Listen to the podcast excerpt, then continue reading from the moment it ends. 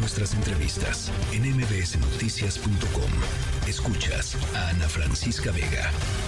Hoy es el Día Mundial de la Lucha contra el Cáncer de Mama, uno de los cánceres más comunes en, mujeres. Eh, y es eh, fundamental hablar sobre eh, diagnósticos tempranos, sobre cómo prevenir y sobre cómo cuidarnos.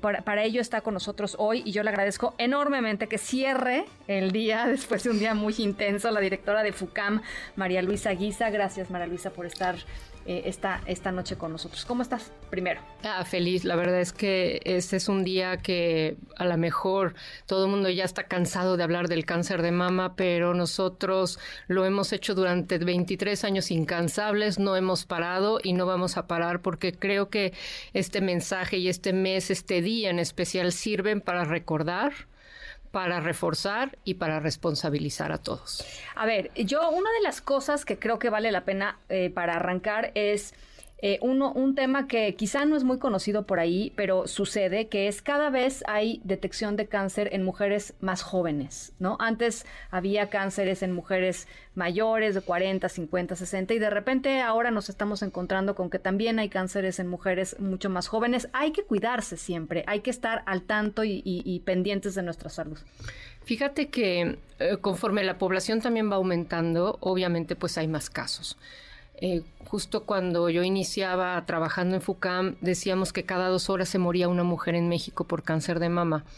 Hoy día, cada 70 minutos en este país se está muriendo una mujer con cáncer de mama. ¿Cada 70? 70 minutos. ¿Qué quiere decir que hay más casos? Sí. Eh, y eso te lleva a pensar en varias cosas. Uno, pues los esfuerzos que estamos haciendo no han sido suficientes. Algo estamos haciendo muy mal, tanto gobierno como sociedad civil, como particulares, etcétera, ¿no? Entonces, creo que no estamos enfocando eh, la atención hacia la detección oportuna y el tratamiento oportuno. Eh, o el acceso a tratamiento. Ese es por una parte. Por la otra, conforme la población va creciendo, los estilos de vida que se van occidentalizando, pues han hecho que cambie, hay más obesidad, ¿no? Sedentarismo. Eh, sedentarismo, es todo lo que hacemos, comemos y demás. Pero también, curiosamente, el 60% de los casos no tiene ningún factor de riesgo. Entonces, como que dices, bueno, esto ¿qué fue? Sí. ¿No? Y por la otra, lo que han estado comentándonos los especialistas es que en México el cáncer se presenta 10 años antes que en países como Europa ah, o Estados Unidos hay algo en la genética de la mujer mexicana que hace que, la glándula mamaria envejezca 10 años antes. Entonces tenemos mujeres de menos de 40 que están presentando cáncer de mama. Entonces, si hay más casos, sí. Y además lo estamos encontrando en pacientes mucho más jóvenes. Eh, la verdad es que es bien triste ver a, a chicas de veintitantos años llegar y que encuentres cáncer bilateral. Tenemos una paciente que fue diagnosticada de 16 años. Entonces, eh, ¿qué pasa? Por, qué es importante este día? No es ponerte el moño rosa y, ay, qué bonito se ve. El moño rosa es un recordatorio, uno, de ser conscientes de, uno, de nuestro propio cuerpo, hacer la autoexploración cada mes. De verdad es que no hay que dejarlo. Y sobre todo, acuerda que, durante pandemia muchas personas no fueron a los hospitales a hacerse su mastografía. Entonces, eh, lo que está pasando ahora es que hubo menos diagnósticos y no es que haya menos cáncer. De los 27 mil que se diagnostican cada año, los años de pandemia se diagnosticaron 15 mil casos. Quiere decir que 12 mil van a llegar en etapas más avanzadas y con tratamientos más agresivos. Religiosamente hay que hacerse una mastografía eh, a partir de los 40 años, ¿no? Pero con lo que tú nos dices, pues quizá incluso valdría la pena hacerse alguna mastografía antes si es que la gente tiene la posibilidad de hacerlo. Mira, la mastografía, por lo que te comentan los expertos médicos, es que no es muy útil para pacientes menores de 40 años por la densidad de la glándula mamaria. Imagínate que, que, es como un árbol y en primavera está todo tupido. Esa es una glándula mamaria en una mujer joven. Entonces tú difícilmente puedes encontrar una lesión. ¿Qué pasa después de los 40? Haz de cuenta que es como el otoño, se empiezan a caer las hojitas y tú puedes encontrar un... como si estuvieras buscando un nido lo detectas más fácil. Entonces, por eso se recomienda después de los 40. Solamente si tuviste algún antecedente de algún familiar eh, que tuvo cáncer de mama en línea directa, entonces tú 10 años antes de la edad que tu familiar lo presentó, tú acudes a un especialista y ya sea que él mismo te recomiende la mastografía por tu antecedente o un ultrasonido. Ahora, em, eso con respecto a detectarlo temprano, y detectarlo temprano hace toda la diferencia, ¿no? Totalmente. Toda la diferencia. Y mira, otra vez, no es que yo quiera compararnos siempre con Estados Unidos o con Europa, pero en esos países el 70% se diagnostica en etapas tempranas. En México, el 30%. Caray. O sea, ve la diferencia. ¿Qué quiere decir? Que ningún esfuerzo que se ha hecho ha logrado cubrir a la población para hacer la detección oportuna, que es con las campañas de mastografía, de tamizaje. En FUCAM sí te puedo decir que eh, el 40% lo estamos encontrando en etapa temprana. No es que sea un... Bueno, es 10% más. Es 10% más. de alguna manera sí es una diferencia. Un mujeres. Pero, este, y diagnosticamos aproximadamente unas 1.800 pacientes al año. 1.500, 1.800.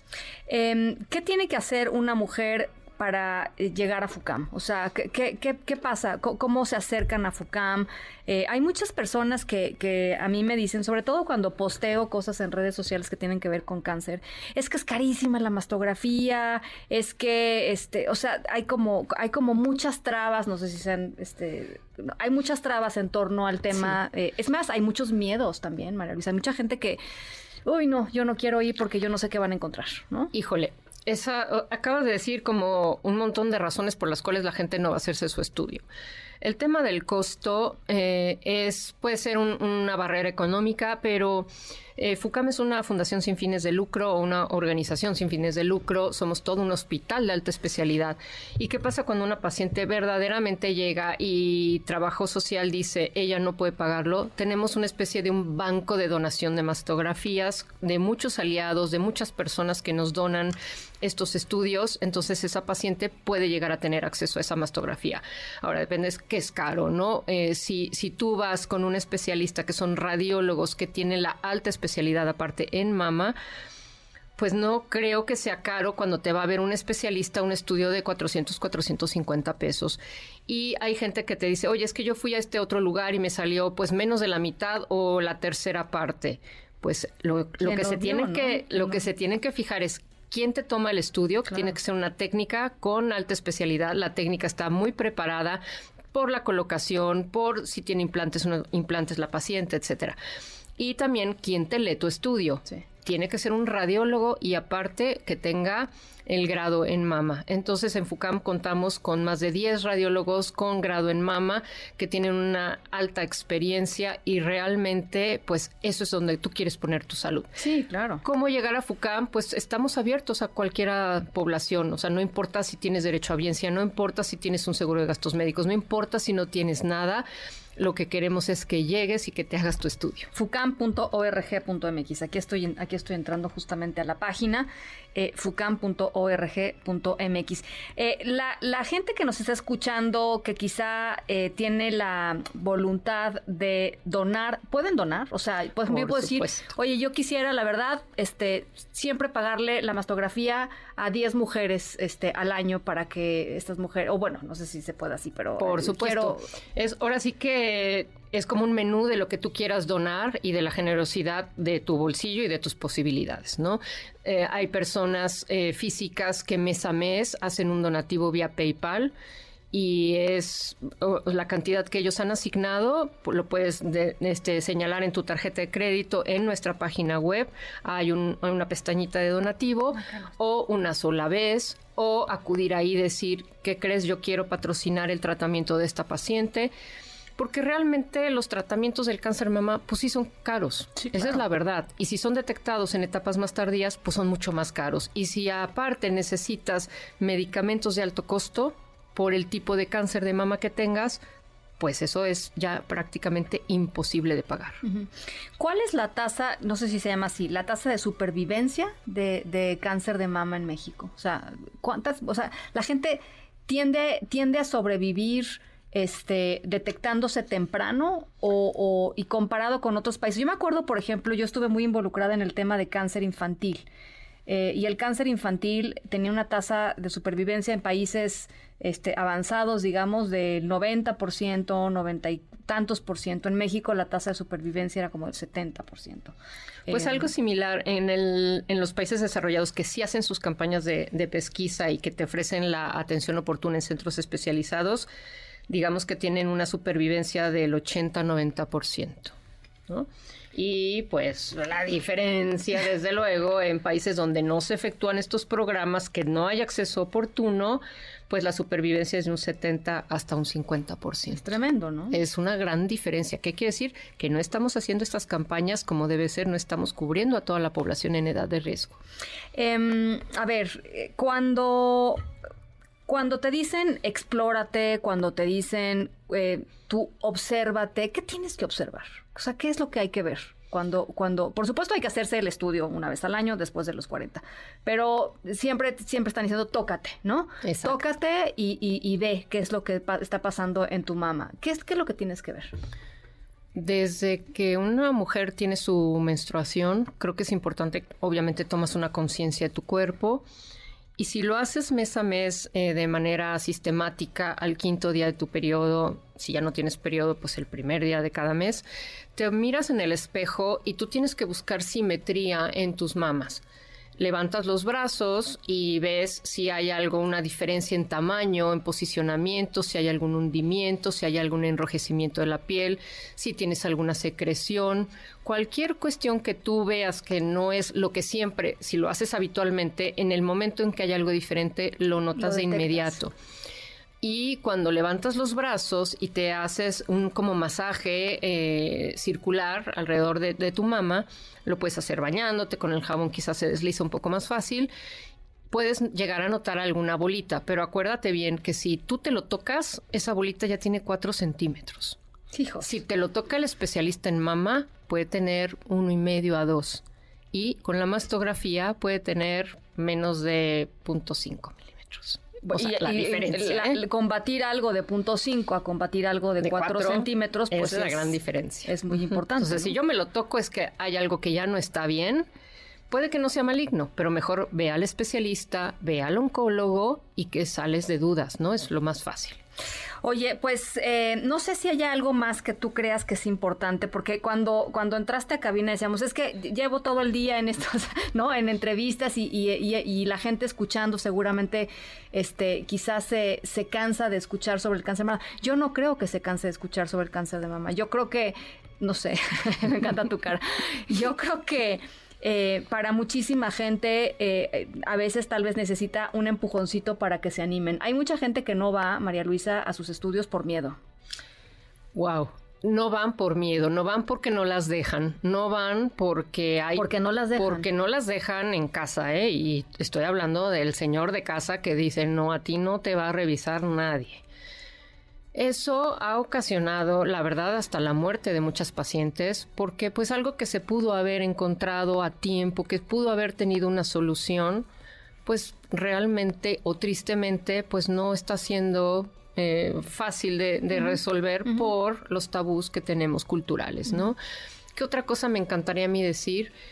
Que bueno, yo creo que todo mundo, los que nos están escuchando, sí conocemos a alguien cerca o súper, súper, hiper cerca que ha tenido o que tiene cáncer de mama. Entonces, eh, este día que sea un recordatorio para no olvidar que nos tenemos que checar, no olvidar que tenemos que ir al médico. Otro recordatorio para quien obviamente y tristemente perdió la batalla, pero que luchó. Y pues también es como un llamado, ¿no? A la sociedad, eh, a la sociedad civil organizada, a, empresas, a grandes aliados, a que solos pues no podemos, no puede solo el gobierno, no puede solo una organización como nosotros, que somos pues digo, ahora sí que una arenita, ¿no? En, en este universo de, de, mar. Pero si todos, eh, todos nos comprometemos para erradicarlo o quizás para disminuir las tasas de mortalidad, pues ya sería una ganancia. No hay presupuesto que alcance y realmente esto pues deja de ser un gasto de bolsillo, es una angustia de vida, ¿no? Entonces hay gente que ni siquiera quiere ir a revisarse porque dice, híjole, y si tengo, me voy a morir, y si tengo, etcétera, etcétera. Y otra cosa bien importante es que pues a las mujeres que, que, les puede dar cáncer de mama, o sea, nos puede dar a una de cada siete en este país. Esa es una cifra así como, wow, ¿cómo que una de cada siete? Somos cuántos millones de mujeres en edad de riesgo y una de cada siete.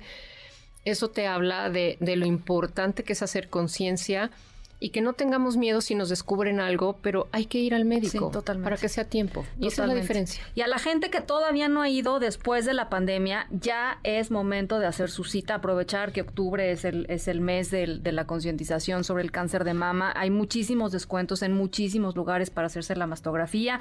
Y así cada, cada octubre se acuerdan, porque también esa es la otra, ¿no? Ahí se me fue la onda. No, pues cada octubre vamos a ver moños rosas por todos lados y se van a acordar de que toca la, la mastografía. Eh, yo me quedo con esto eh, que, dices, eh, María Luisa, sobre la posibilidad de solos no podemos. los invito de veras a que donen lo que sea, lo que puedan. creo que es muy importante. Ahí está la página de FUCAM. No es la única organización, por supuesto, hay otras en donde pueden eh, donar, pero está fucam.org.mx. Ahí está facilísimo, un corazoncito y dice donar. Le picas y, puedes entrar a, hacer los cargos este, automáticamente. Creo que es muy importante que nos involucremos todos. Y como decimos, no podemos ayudar a todas, pero sí todos podemos ayudar a alguien. Y con ese alguien ya hiciste una diferencia. Y creo que que el moño signifique hacer esta diferencia, ¿no? Eh, una de nuestras campañas de, este año que está maravillosa es Tejiendo Lazos, Cambiemos Historias. Y creo que lo que queremos es cambiar la historia de mujeres que probablemente no hubieran llegado a tener su detección oportuna o a su tratamiento darles ese acceso. ¿no? Bueno, pues ahí está. María Luisa, mil gracias. No, ¿de qué? Eh, gracias. Gracias. Y ya, ahora sí ya vete a tu casa ya. Ya nos vamos, pero con no, no sin, un día muy intenso. qué bueno. Y no sin olvidar, pues bueno, sin recordar nuestra frase de hacer del cáncer de mama una enfermedad del pasado. Muchísimas gracias. Noticias.